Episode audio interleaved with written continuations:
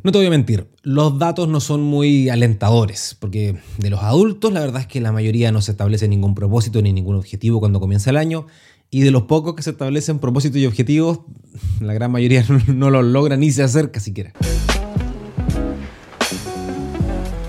Hola, un cafecito, por favor. Estás escuchando Cafecito con el Seba. Una conversa sencilla para inspirarte a crecer, mirarte para adentro y hacer que la vida no sea tan gris. Yo soy el Seba, profe y comunicador me he dedicado gran parte de mi vida a compartir contenidos sobre cultura digital y desarrollo personal. Este café lo voy a compartir contigo, pero también con personas increíbles que harán mucho más sabrosa la conversación y por sobre todo el cafecito. ¿Cómo estás? Bienvenida, bienvenido nuevamente a compartir un cafecito. El último del año, a no ser que lo estés escuchando en la primera semana de enero o por ahí. Bueno, entonces el primero del año. Ya viste eh, el nombre. La gente improvisa su vida. Resulta que me encontré con un estudio hace varias semanas atrás, em, un estudio de, una organización que se llama YouGov, que se dedica a hacer estudios de mercado principalmente, y en, el mercado estadounidense, pero también a nivel mundial. Le venden datos, le venden analítica a un montón de empresas y a un montón de gente que toma decisiones.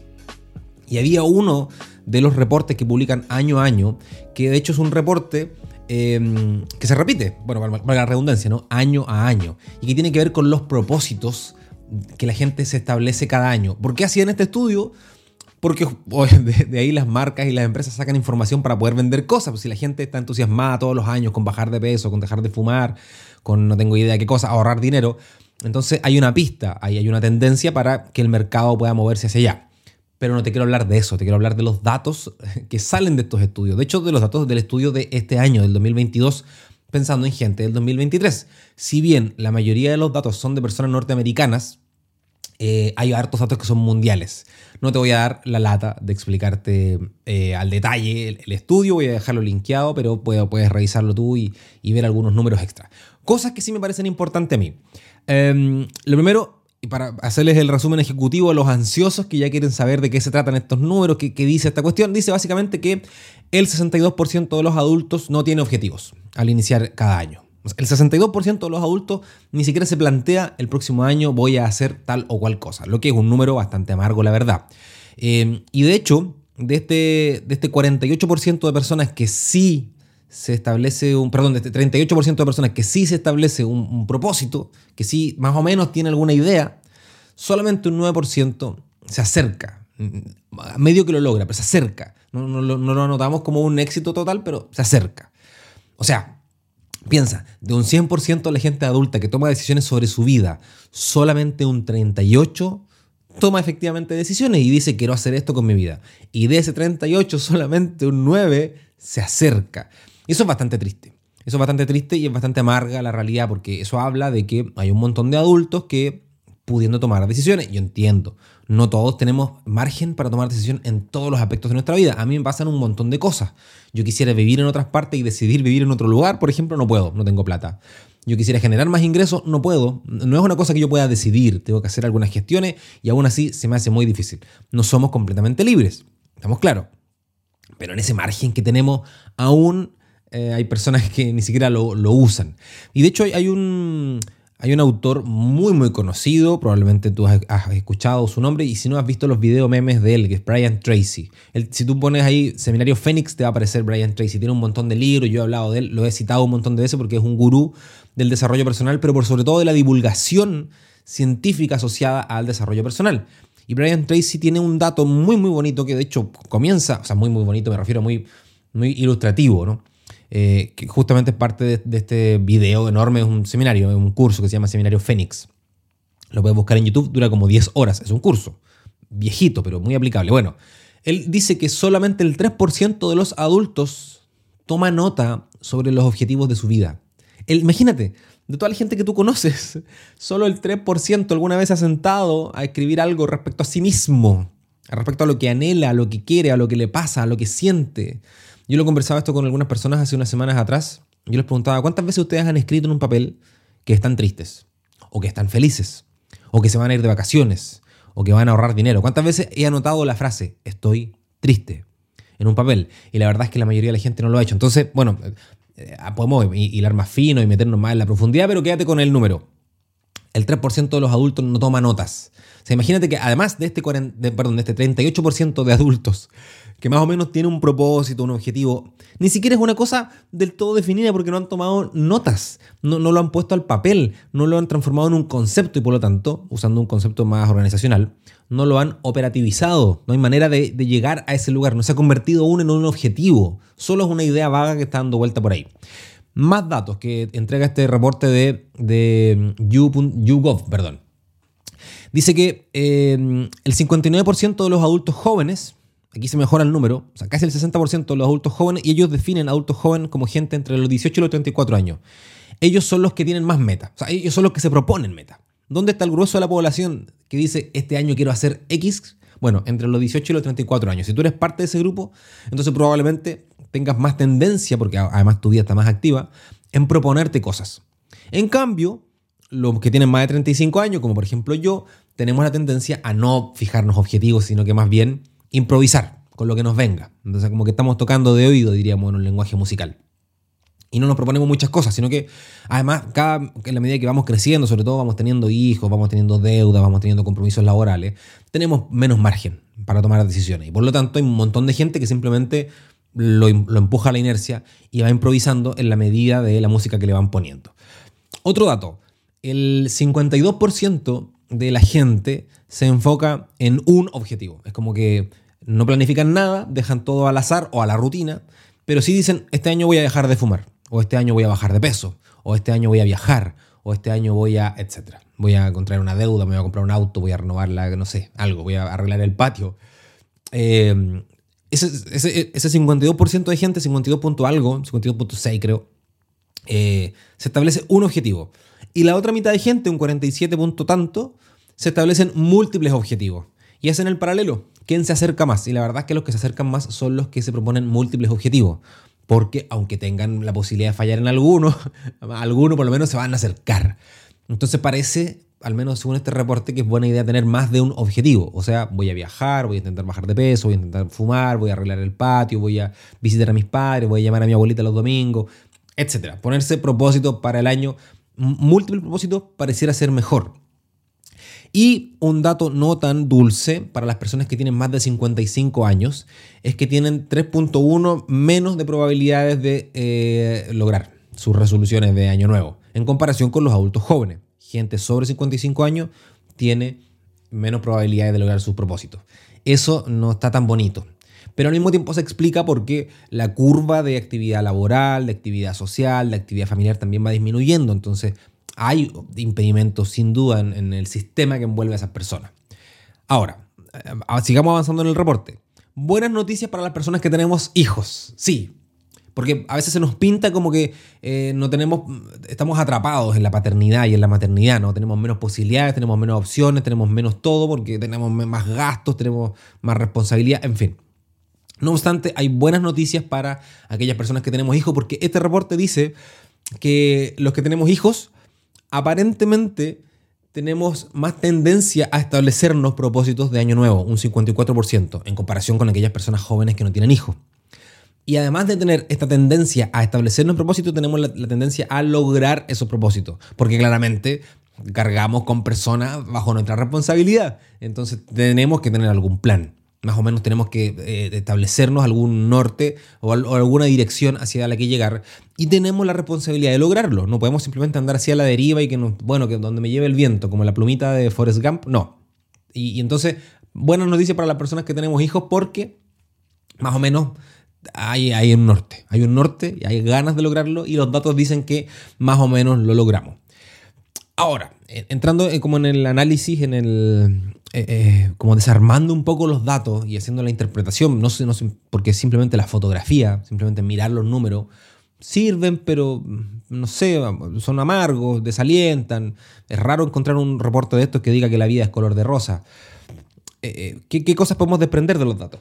Aquí aparece una información que a mí me parece importante, y es que la gente sí sabe lo que quiere. la, bueno, volvamos atrás.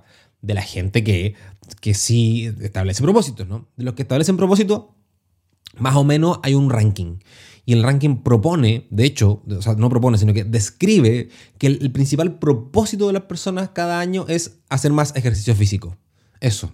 El segundo propósito que aparece es ser más saludable, perder peso, ahorrar dinero, mejorar en mi carrera profesional, pasar menos tiempo en redes sociales y pasar más tiempo con mi familia, eh, cultivar un nuevo hobby, un nuevo pasatiempo, eh, beber menos alcohol, arreglar alguna parte de la casa, participar de alguna obra de caridad, de una obra solidaria o participar en alguna actividad con la comunidad, dejar de fumar y eh, colaborar con una obra de caridad. Ese es como el top 10, lo que te acabo de describir. Eso, eso, eso habla muy bien de la gente porque eso quiere decir que las personas tienen un propósito y más o menos se agrupan en, cosas re lindas, ¿no? Como bajar de peso, no más que bajar de peso, mejorar mi salud, hacer más ejercicio, ahorrar dinero, pasar tiempo con la familia. Son propósitos bien lindos. Es decir, de la poca gente que establece, establece propósitos para cada año que inicia, ya sabemos que más o menos un 38% de la gente la que se establece propósitos, de la gente adulta, mm, tenemos que además de ese, 38%, solo un 3% toma notas de esos propósitos. Los escribe, los conceptualiza, los operativiza, ¿no? los convierte en algo realizable. Pero al mismo tiempo sabemos que solo un 9% de esa gente lo logra. Y la mayoría de las personas que, que, no lo logra dicen, ¿por qué abandonaste? Le, preguntan, ¿no? Y ellos dicen, principalmente por falta de tiempo, por falta de motivación o porque aparecieron otras prioridades inesperadas y tuve que jerarquizar mi prioridad de una forma distinta y por lo tanto abandonar. De hecho, el reporte muestra que con suerte los más intrépidos y más obstinados llegan hasta el mes de febrero, intentando sacar adelante sus propósitos. La gran mayoría abandona antes y de hecho el, tabaquismo y el aumento del ejercicio físico son de los primeros que se abandonan. O sea, las personas que dicen quiero dejar de fumar, a las tres semanas más o menos ya abandonaron. Y la gente que hace ejercicio también, más o menos es el promedio. Por ahí, por, el segundo o tercer eh, viernes de enero, los fumadores volvieron a fumar y los sedentarios volvieron a ser sedentarios. Entonces, solo tener ganas para hacer algo y proponértelo aparentemente no es suficiente. Hace falta algo más. Y de ese algo más es de lo que quiero hablarte. Porque ¿qué vamos a hacer ahora con esa información? La lista es larga. No la voy a hacer completa porque sería un despropósito y no quiero gastar tu tiempo haciendo cosas que son un despropósito. Sí sería bueno que si tú con esta información que te acabo de dar, porque de aquí, aquí ya paro los números, con esta información que te acabo de dar, ¿te resuena algo? Entonces sería bueno que tú te hagas cargo. Yo te voy a proponer alguna idea, pero no, no puedo pretender que en un podcast yo te resuelva los problemas, porque no puedo resolver ni los míos. Entonces, que no panda el cúnico. Eh, eh, harta información, harto número, harta cosa, sí. Eh, ¿La gente abandona? Sí. ¿Qué hacemos entonces? Bueno, aparentemente lo mejor que podrías hacer luego de establecerte un propósito, porque o sea, primero establecete un propósito, o varios, de hecho varios, eso es lo ideal, ¿no? Establecete varios propósitos, eso es lo primero. Lo segundo es que eh, tengas un plan, para no tener que improvisar en el camino, porque dices, ya voy a bajar de peso, ¿y ahora qué hago? Y ahí me pongo a improvisar. No, trata de tener un plan, de, tener alguna metodología que te ayude a alcanzar ese objetivo, a acercarte a esa meta, a, orientarte hacia esa dirección. El nombre que le quieras poner, usa conceptos que, te acomoden, ¿no? Yo te invito a que le pegues una googleada a un concepto que mm, es gringo, se usa en el desarrollo de proyectos de empresa, pero se usa muchísimo también en el desarrollo de proyectos de vida, que se llama Design Thinking. Es, una metodología que tiene cinco pasos, no me voy a poner a explicarla ahora porque está lleno de, información sobre design, Thinking en YouTube. Hay un montón de videos muy cortitos, dos tres minutos, y te vas a hacer la idea. Así que me voy a saltar esa parte, pero te dejo ahí el concepto porque me parece que es apropiado para este tipo de cosas, que comprendas cómo es la metodología del Design Thinking. Ahora, pensando en que una de las principales causas para abandonar los propósitos aquellas personas que se establecieron propósitos es la falta de motivación, quiero hablarte acerca de motivación, muy chiquitito. Hay un autor que se llama Daniel Pink que explica en uno de sus libros cómo es que funcionan los mecanismos de motivación. Describe que hay tres elementos, tres factores o tres características que hacen que mis actividades, que mis tareas, que mis proyectos sean altamente motivantes. Y que si esas tres no están en simultáneo, es muy probable que yo me sienta desmotivado y por lo tanto que abandone, si es que tengo la posibilidad de abandonar, porque si estoy trabajando obligado a pagar un sueldo, no puedo abandonar, pero, pero lo más probable es que de hecho lo haga de forma mediocre. Estas tres características son autonomía, maestría y propósito. La autonomía es la posibilidad que tú tienes de tomar decisiones, ¿no? Que no solo que alguien te dice lo que tienes que hacer, sino que, que tú puedes decidir aplicar tu criterio. Si tú eres autónomo, vas a estar altamente motivado. Al mismo tiempo que desarrollas maestría, o sea, que aprendes algo, que te haces mejor, que sientes que vas creciendo, que vas progresando y que no estás ahí sintiendo que estás haciendo algo rutinario de lo cual no aprendes nada y que es repetir una y otra vez, o en lo cual no tienes posibilidades de crecer aun cuando lo hagas mejor. Porque no tengo idea, la organización en la que estás no te permite crecer, porque estás estancado, porque ya estás en el techo, en fin. Y lo último es el propósito, que tú sientes que eso que estás haciendo impacta a tu comunidad o te impacta a ti o va a dejar una huella o va a dejar un legado o es importante.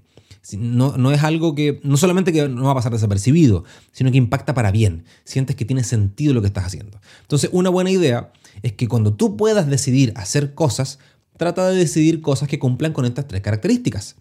Que sean, que permitan tu autonomía, que permitan tu maestría y el sentido de propósito. Ahora, resumiendo un poquito para, para, cerrar las, ideas, el escenario contemporáneo, sinceramente, es bien desalentador. no permite mucho estas cosas, ¿no? Eh, es más la excepción que la regla, aquella persona que logra sus propósitos y o que al menos se acerca a sus objetivos. Eh, la regla más bien indica que el 92% de la gente no logra nada. Pero tampoco es imposible. ¿Cómo sería posible el escenario? Siempre y cuando tú, en lugar de improvisar lo que vayas a hacer, más bien lo diseñes. Tampoco es que lo planifiques de una forma estructurada y que digas el lunes voy a hacer esto, el martes esto, porque la mayoría de las planificaciones estructuradas no funcionan muy bien en cuanto al diseño de vida, porque nuestra vida tiene un montón de acontecimientos impredecibles. Y como son impredecibles, no podemos planificarlos. Entonces, si hacemos una cosa muy estructurada, lo que va a terminar pasando es que se va a romper y no vamos a poder sacarlo adelante. En cambio, los diseños tienden a ser un poco más flexibles. Por lo tanto, sería buena idea que te acerques a alguna forma de diseño de tu vida, de tu agenda, de tus actividades, del alcance de tus metas, en lugar de hacer planes diciendo lunes o esto, el martes tal, enero, esto, febrero, esto, que va a ser más rígido y lo más probable es que haga que abandones. Y al mismo tiempo, el tener un diseño, además de tener objetivos, va a ayudarte a la sensación de gratificación instantánea que es súper necesaria, es viciosa, pero súper necesaria. Porque tenemos que el paso uno, voy a recapitular, paso uno, más o menos tener un propósito, al varios, pero, pero para tener algo, hacia dónde dirigirte, ¿no? Eso es lo primero. Y la gente no lo tiene, trata de tenerlo. Paso uno. Paso dos, toma nota de eso escríbelo, conviértelo en frases operativizables, definibles, conceptuales, que tú puedas mirarla y decir, ah, esto se llama así, hacia allá voy, ¿no? Se llama dejar de fumar, ¿no? No es simplemente una cosa ambigua como ser más saludable, no. Se llama hacer ejercicio, se llama alimentarme con menos carbohidratos, se llama dejar de comer comida ultraprocesada, concreto. Una vez que hiciste ese paso, estaría bueno que no te quedes solo mirando la meta y habiéndola dibujado y mirarle decir, bueno, voy a ver cómo me acerco hacia ella, porque vas a terminar improvisando sino que ahí es donde incorporas algunos elementos de diseño, que pueden ser planificaciones, que pueden ser metodologías, que pueden ser incorporar hábitos, que puede ser eh, acompañarte por profesionales, no, tengo idea. cada cual con su forma, ¿no? que la mayoría de las veces esto es inédito. Cada uno tiene sus maneras.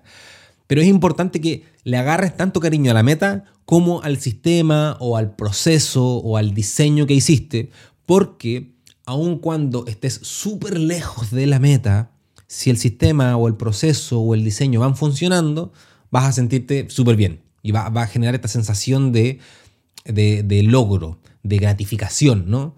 Y puede ser que no hayas bajado ni un solo gramo, pero ya el, que, el, verte haciendo ejercicio por sí solo como actividad ya es gratificante cuando sabes que contribuye al logro de un objetivo. Y al mismo tiempo, si tienes una estructura que te permite ir avanzando, si te estás dando cuenta que no va logrando los efectos esperados, puedes ir corrigiendo a mitad de camino y puedes ir recalculando la ruta. Cosa que no se puede hacer si es que no haces nada más que proponerte un objetivo porque vas a llegar a diciembre y te vas a dar cuenta que no llegaste y no se puede hacer nada al respecto. No hubo manera de chequearlo a mitad de camino y darte cuenta que estabas lejos.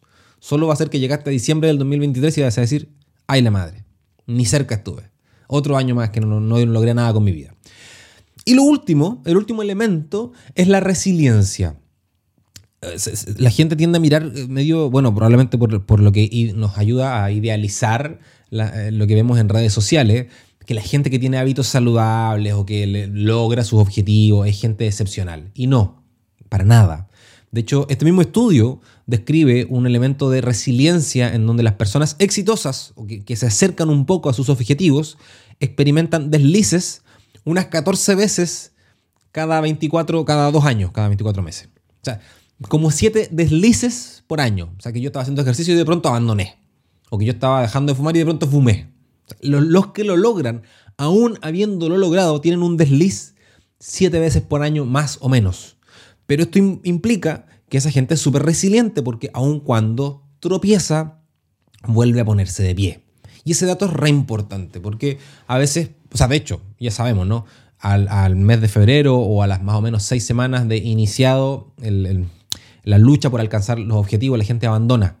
Entonces sí, te va a pasar que vas a tropezar. Pero ahí está en ti el ser resiliente y volver a ponerte de pie y seguir intentándolo en el dejar de fumar, el, en ahorrar dinero, en el eh, tener una vida más saludable, en llamar a tu abuelita los domingos, en el objetivo que te hayas propuesto. Bueno, espero que, mm, este bombardeo de información te sirva más de motivación que de información concreta para poder tomar decisiones. O sea, que te ayude a tomar decisiones, pero ¿qué decisiones vas a tomar? Vas a tener que hacer tú el trabajo, somos personas adultas y yo no te puedo dar las respuestas por completo. No obstante, sí puedo darte una manito con algunas cosas que yo sí manejo en profundidad. Y para eso he diseñado, valga la redundancia, Diseña tu 2023. Ya hice una versión, ya, ya sacamos adelante una versión en noviembre y la primera semana de diciembre del 2022. Funcionó súper bien, la gente quedó re contenta y partieron el 20, o sea, están partiendo el 2023 con las pilas repuestas y más o menos claro estos puntos y otros más. Y Diseño tu 2023, en esta versión, comienza el 5 de enero y vamos a hablar de estas cosas, ¿no? De qué hago con mi trabajo, de qué hago con mi tiempo libre, de cómo puedo organizar mi vida, cómo puedo gestionar mejor mi tiempo, cómo puedo establecer objetivos que valgan la pena ser establecidos y, cómo, y al mismo tiempo objetivos que yo pueda alcanzar. Y así un montón de cosas que vienen, como ya te lo he comentado un montón de veces y como ya sabes porque escuchas este podcast, vienen del mundo de las ciencias sociales, vienen del mundo de la investigación y la divulgación científica, del mundo del desarrollo personal, algunas cosillas que tienen que ver con la espiritualidad, porque yo no puedo desprenderme de eso. Y la verdad es que tengo un montón de ganas de, de, que participes de esto y de volver a repetir el proceso con algunas cosas que además le he agregado estas semanas. Diseño tu 2023 es un programa de formación y acompañamiento de 5 semanas. O sea, nos juntamos cada jueves desde el 5 de enero hasta eh, la primera semana de febrero y vamos viendo temas y vamos progresando utilizando justamente la metodología del design thinking aplicada al diseño de vida. Y hasta aquí. El último episodio del año, espero que haya sido muy provechoso para ti, para mí también, y espero que este año 2022 haya sido un año bueno para ti y que que este podcast te haya acompañado en los momentos en donde necesitaste compañía, ideas, luces, eh, o por lo menos aprender alguna cosilla. Y espero seguir acompañándote y que me permitas acompañarte mientras lavas la losa, mientras vas conduciendo, mientras sales a caminar o pasear con el perro, o sea, lo que sea que estés haciendo. Espero que me permitas acompañarte también con los episodios que seguramente voy a seguir haciendo el 2023. Que pases una linda celebración de Año Nuevo y que tengas un año nuevo, perdón, que tengas un 2023 muy muy feliz, muy pleno y muy diseñado. Un abrazo grande, que te vaya bonito, un besín. Chao.